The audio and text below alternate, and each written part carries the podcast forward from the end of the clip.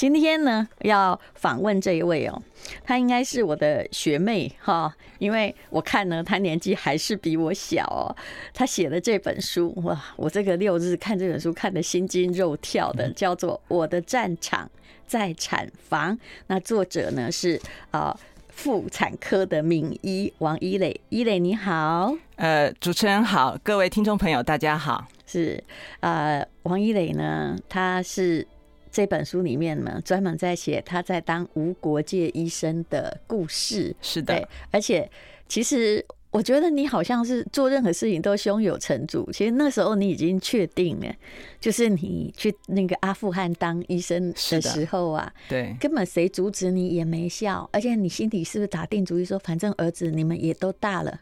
是儿子还是女儿？女儿，两个女儿，两个女儿。对对，反正你们也都大了，对，让老娘去做自己要做的事儿吧。对，这个是一个梦想啦，所以也不是说呃就不管别人，因为这个梦想在我心里面从大学的时候就已经开始就是播下这个，所以看得出来是打定主意啊，对对对对，走得很稳。我的我的个性是这样，就是说很多事情在做以前我会非常深思熟虑啦，但是一旦做下去以后，我就会勇往直前，好，全力以赴。那我想这个是。是，就是身为一个医生，我觉得我们的医学养成教育下就是这样，在病人在治疗以前，我们会做很多的检查，好，然后跟病人分析各种疗法的利弊得失。嗯，但是一旦决定以后，就没有回头路了，我们就会全力以赴的帮病人的治疗。那我想我去无国界医生的这个心路历程，大概也是像这样。我蛮可以理解的，因为我个性也是如此。嗯，虽然我做决定之前不一定深思熟虑，但是已经决定要做下去的时候。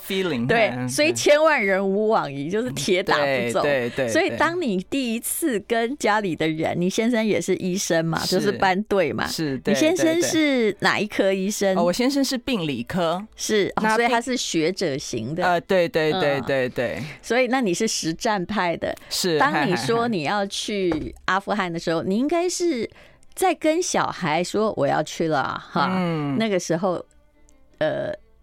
机票应该快买好了呗。呃，就是呃，我去要呃要决做这个决定以前，是先要去申请啦。是，所以说在申请的时候已经说了啊，对，申请的时候就是等于说这个过程就是呃慢慢露出嘛，就是让大家能够适应。那我先生是知道说，呃，我从学生时代就对于这个组织非常的紧目跟向往，只是呃一直都没有机会。那到了中年以后，那先生也就是有他自己的事业、专业跟这个生活的一个领域。那小孩子也大了，不需要我担心。那自己的这个诊所呢，营运也算是上轨道。那所以就觉得说，好像哎。在这个呃中年的时候，应该要圆梦哈。那在很多人也许去呃这个创业啦哈，或者是呃这个极限运动啦。好，那在我来讲，我就是有一天在上，就是在看诊的中中途的时候，突然就是在上网滑这个网页，突然发现哎，无国界医生现在正需要女性的妇产科医生。原因是因为在很多伊斯兰教比较呃资源不足的地方，因为他们的女生只能给女医师看，所以呢，我就觉得，哎，他不是就在讲我了吗？对，我有种受到召唤的感觉。那受到召唤了以后呢，当然就很想去，可是还还有诊所，也有家庭，不是说放下就放下。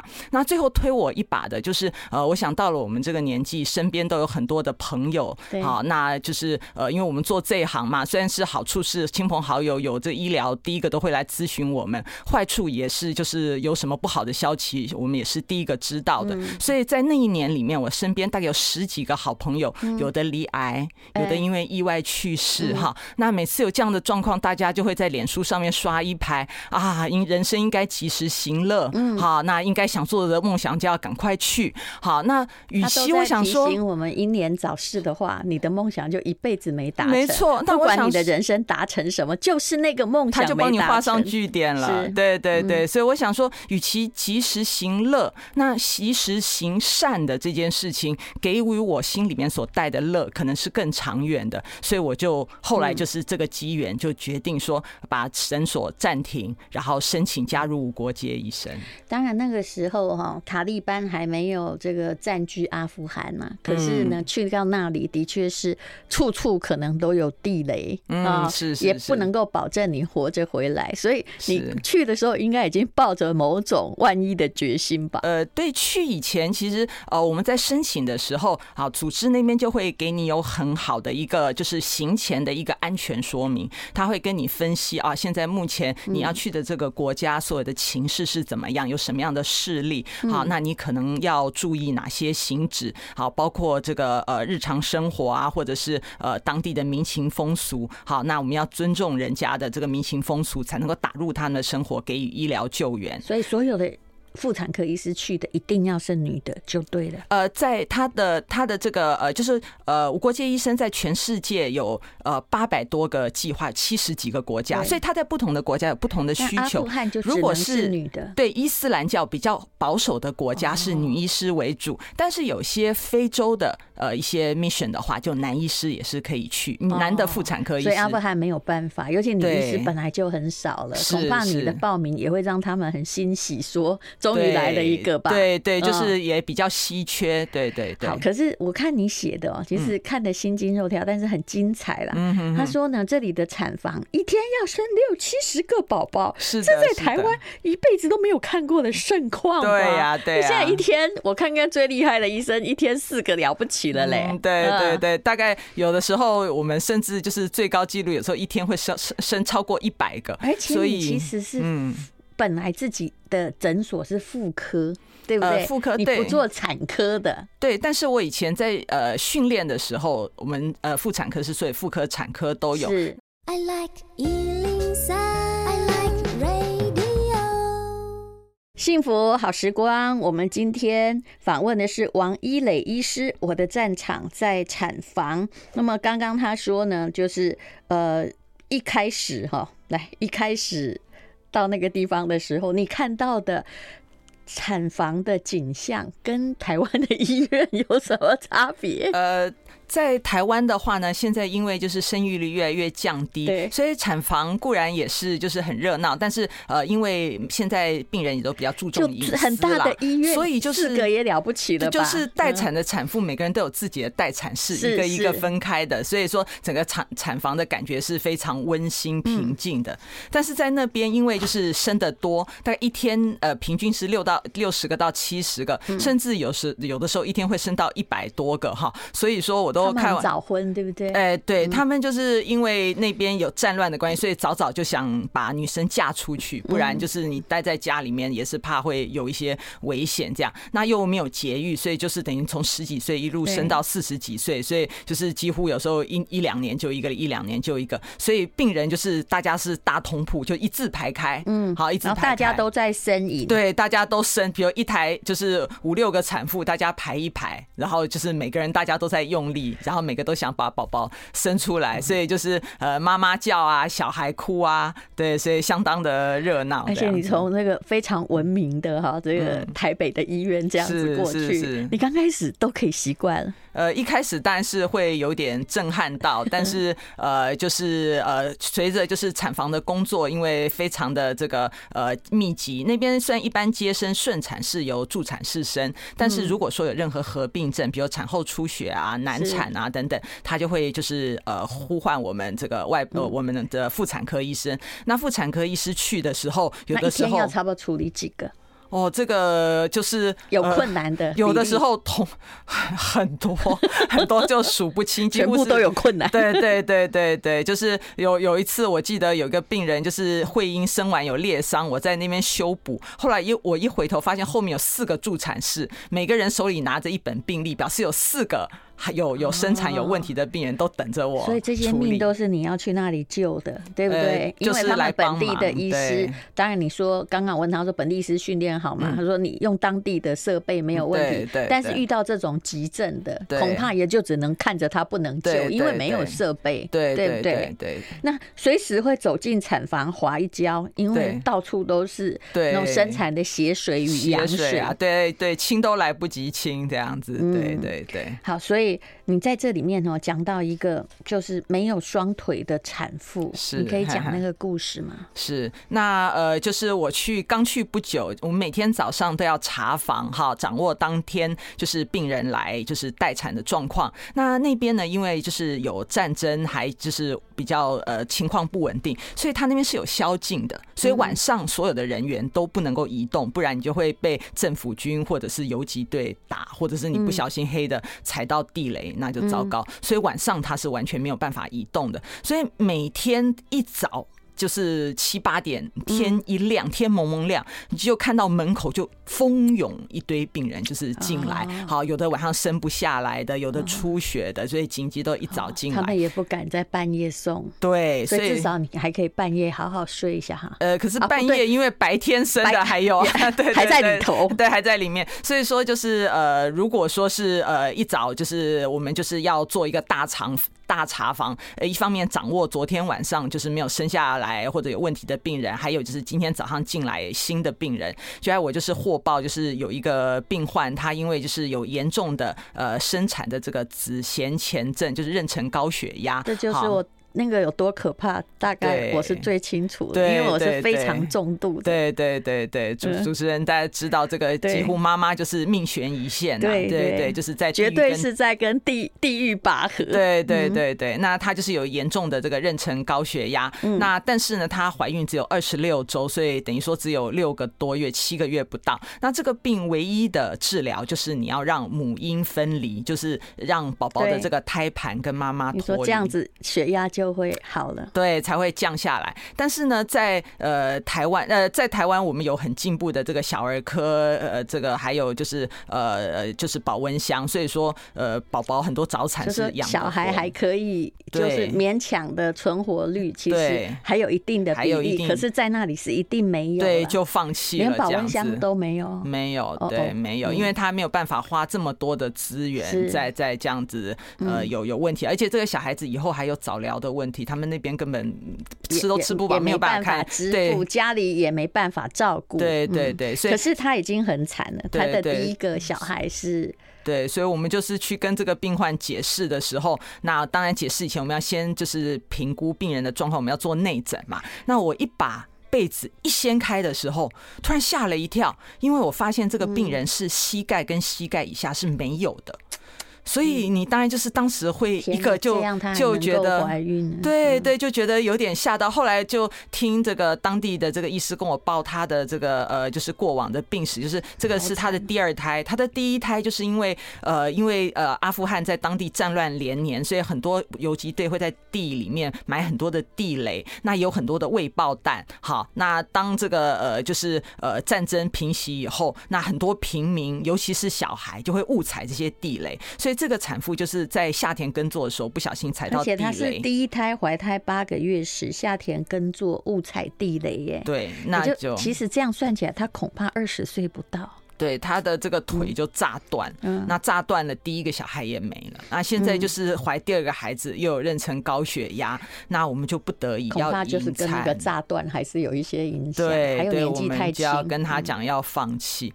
对，那放弃的时候，像在台湾的话，那很多病人当然就是一定会很悲伤，哭天抢地。对，但是当地的民众可能已经经历过了太多的生离死别跟苦难，所以。他只有就是无声的张开嘴巴，并且拉过他的面纱，附在他的这个口鼻上。那我就看到他的眼泪就从眼眼角慢慢的伸出来，就是滴滴滴滴下来。所以这个影像在我心里面就是一直留下一个很震撼的一个呃一个印象，所以我把这个故事写下来。因为觉得他其实人生的希望不管怎样啦，反正所有的苦难他还是希望有一个新生命，也许可以带来一些欢愉。对，可是上天连这个机会都不给他，因为妊娠毒血症就这样。只要你第一胎是妊娠毒血症，对，第二胎你中奖几率肯定是对也比较高。哎，不过现在是有一些方式，比如说我们是可以呃吃一些低剂量阿司匹林，尽量减少或者早点筛选出来。就是现在的科技医学也在慢慢的进步，所以很多。妈妈如果妊娠高血压的妈妈，当然怀第二胎的时候会有比较长的心理压。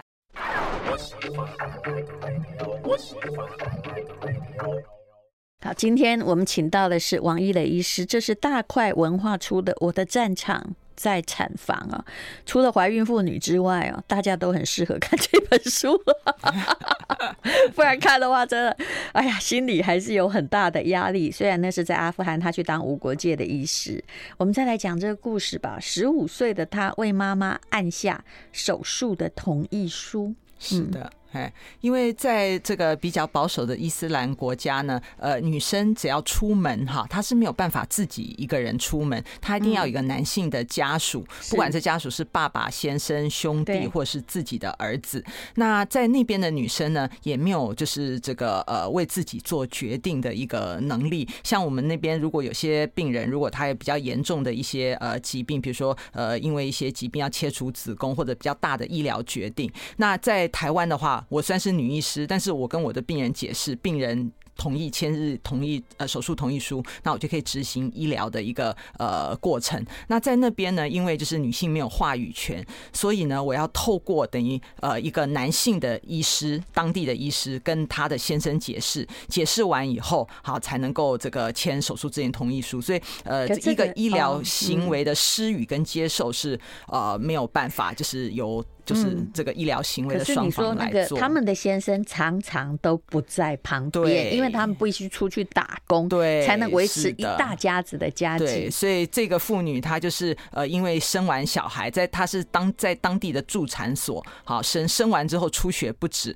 后来送到医院来的时候，就是已经快要休克了。那呃，快要休克的，那我们就要赶快紧急开刀进去啊，把这个子宫拿掉才能止血。但这么大的手术，呃，我们就是赶快出来，就是想要跟家属做说明。就在他们是呃后来传唤了以后来。到面前的是一个十五岁的少年，我们十五岁这边才才国二国三，一个一个小男生，他是在家里最大的男生。对，来的时候衣服破破烂烂，所以他自己不能签吗？然后脸上都是这个就是脏脏的，然后而且那个你还有看到他曾经哭过，因为哭过就会有一个那个泪痕，对，因为他也吓到。而且你在这里讲说，你会觉得很奇怪，说怎么是男孩替妈妈按手印？因为那个地方没有节育，然后爸爸可能做工回来，好。对，或者有又有了，尤尤其有些人很容易生呐、啊。对。可是你刚你要解释一下你的 G 级跟 P 级哦。它就是我们在这个生产的时候呢，我们就是怀孕呃有几个的话，在医疗上面叫 Gravida，就是有怀过几胎，然后生过几胎。因为有的怀的话可能是呃流产啊，或者是没有生下来。那所以说 P 级就是真的有生超过二十周以上的生产啊，叫 P 级。像台湾很多都是 G two P two 怀两次生两次。对，在那边可能 G 九 P 八。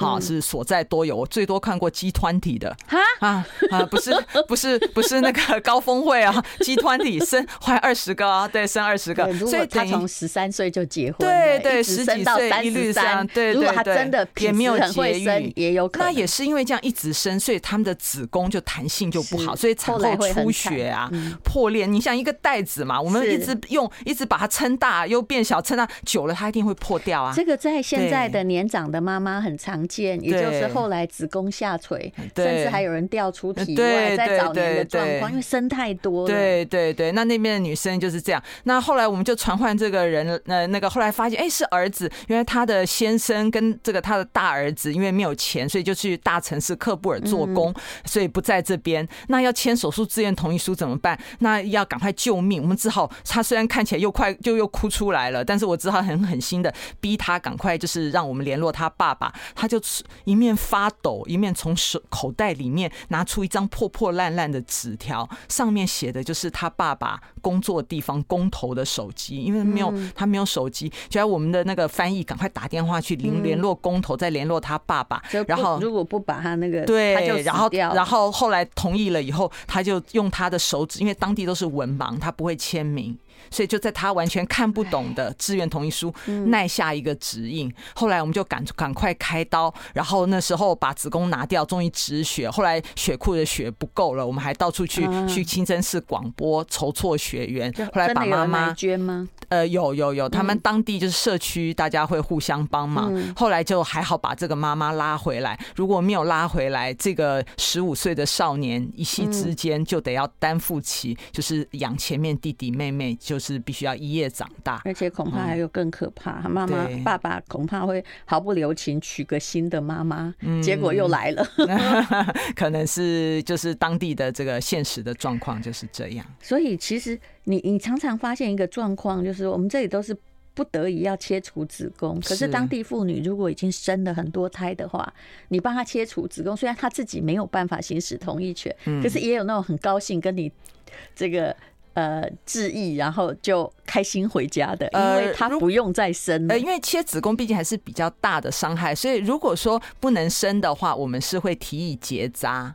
好，比如说他在中间中间有有重复性的妊娠高血压，好，或者是有的时候他前面已经，比如说已经到四十几岁一直生，那生每次都是宝宝有先天性异常的，所以等于就会提议提议他结扎。与其一直要做危害他生命的生产的话，对，所以你把他结扎之后，他很开心。对，所以说就是家庭计划在无国界医生的这个妇婴上面的这个维持妇婴健康的工作里面，也是很大很大的一个面向。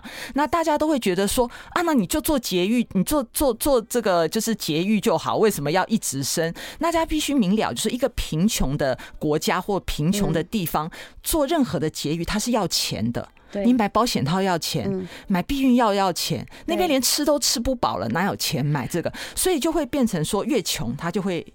越要生，而且从生物的这个演化史来看，也就是说，你为什么会不生？你现在在鼓励台湾也没有说，哎呦，你鼓励一胎生，给你多少钱就生一个，因为养育哈需要。如果你要高品质养育，要花很多钱，而且是这样的。我觉得动物就是这样，就是鱼哈，一次可以生几十万颗卵，是因为它存活率低呀。对，存活率低，他们就必须生殖力强。对对对对，所以所以在那边的话，我们为了就是避免的妇妇女就是身体被不断的生育掏空，所以呢，我们就是有提供当地的病人有的。I like 今天我们访问的是王一磊医师，这是大块文化出的《我的战场在产房》。我真的这本书大概只看了几前面几十页的时候，我就知道了。无论如何。至少我们没有生在阿富汗，那里的女人实在太可怜。现在也不要说女人可怜，连男人都很可怜呐，对不对？没有医疗的地方，对，真的超惨。你的命运绝对不会是你自己的。对对，就是选择上就是比较少一些些这样子。所以你们去那里也有做节育的宣传，因为其实他们养不起那么多孩子，对对。所以那。就是医生要帮他们装避孕器嘛，对对对，台湾早期也是这样的。对对对对，像我们早期的话，那个时候就是有推两个恰恰好。对，我记得那时候我还在念男孩女孩一样好。对，我们小的时候是是这个样子。那在那边呢，就是动辄就是基本配备是生八个啦或以上，就一辈子都在生嘛。在对对，所以很多女生就从十几岁一路生到差不多四十几岁停经为止。你去看我们的妈妈或阿妈那一代，大概都是这样子。对，除非呃老公不在。对对对，所以以前呃很多阿嬷就会去装，那时候就是也是装避孕器。不过以前现在比较。先进的有铜梯啊、密蕊娜啊等等，以前就是乐普，对，它是一个像我们很小的时候就还看到那个有没有到处都是公布栏，对对对，它还有海报，对对，然后你去问那个大人说那是什么，他还叫你说小孩子有无一波垂卖，对对对对对对。然后像像我们开业的时候，有的时候上次我还碰到一个也是呃七八十岁的阿嬷啊，说肚子就是不舒服，后来一看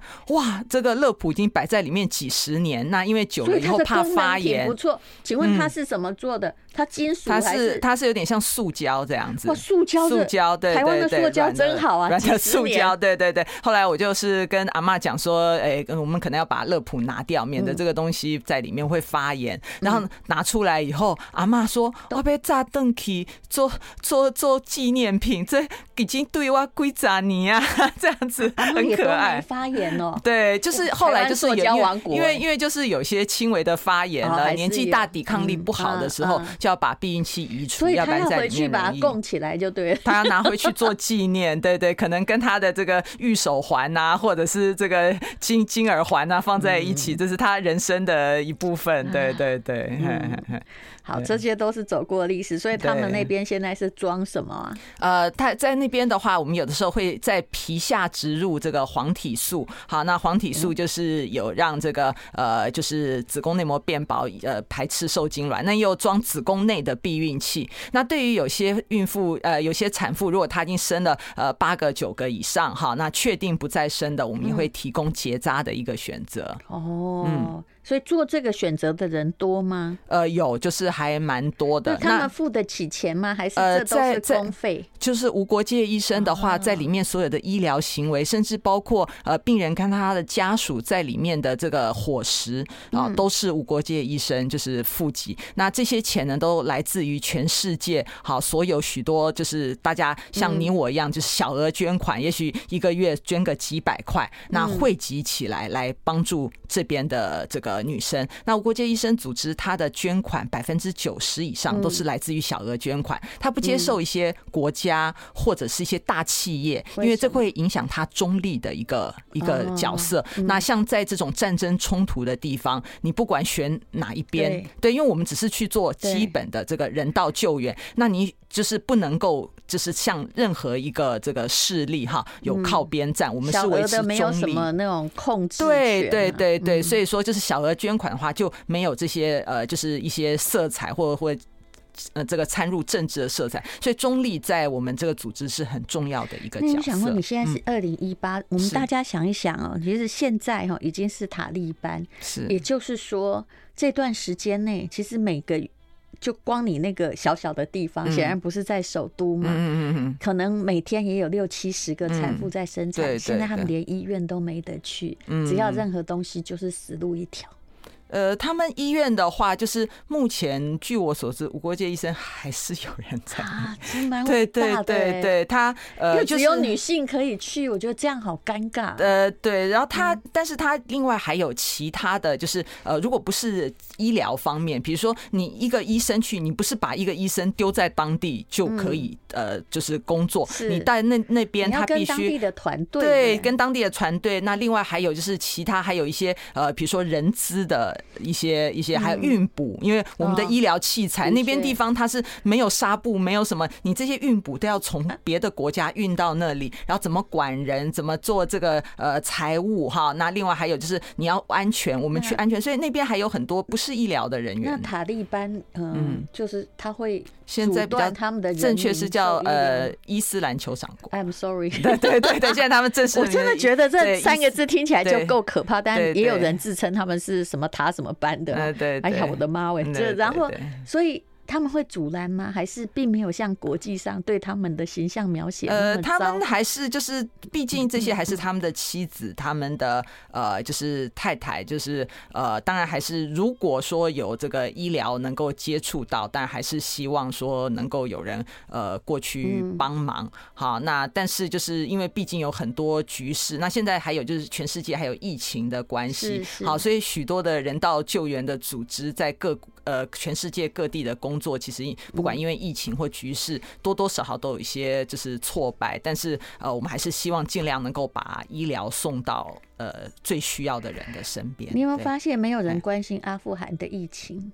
因为 跟那个里的状况比起来，疫情一点都不可怕。对，所以这也是就是呃，最近这两年来，就是 NGO 组织会比较大的一些呃，就是在不管在募款或人道救援工作上会有阻碍，因为大家可能都自顾不暇了。那希望就是随着疫情的过去哈，对于就是我们曾经放下的一些人道救援工作，那最弱势的人还是希望能够给予他就是呃呃持续的人道救援的一个帮忙。对，那你在那里的那个医院里面，应该就是产房里面，你推动的结扎也是要经过许可的，但是你让它变成可能，对、啊，不是说医生说要结就结，医生判断说他将来有危险就可以结。是，哎，那呃，国界医生的他的这个医疗的行为，他其实有很严谨的规范，就是你什么可以做，什么不能做哈。嗯、那因为呃，当地医疗非常的稀缺，你要知道，我们光手术呃刀或者是一个缝线，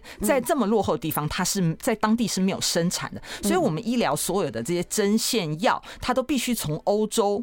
透过陆路很远，从呃土耳其啊等等一路一路运到中东这边，所以你在这个运的运运送的这个过程中，哈，你只要有任何的一个运补的一个一个，比如说这个地方有战乱，你就会断，供应链出了问题，对，就你就没办法。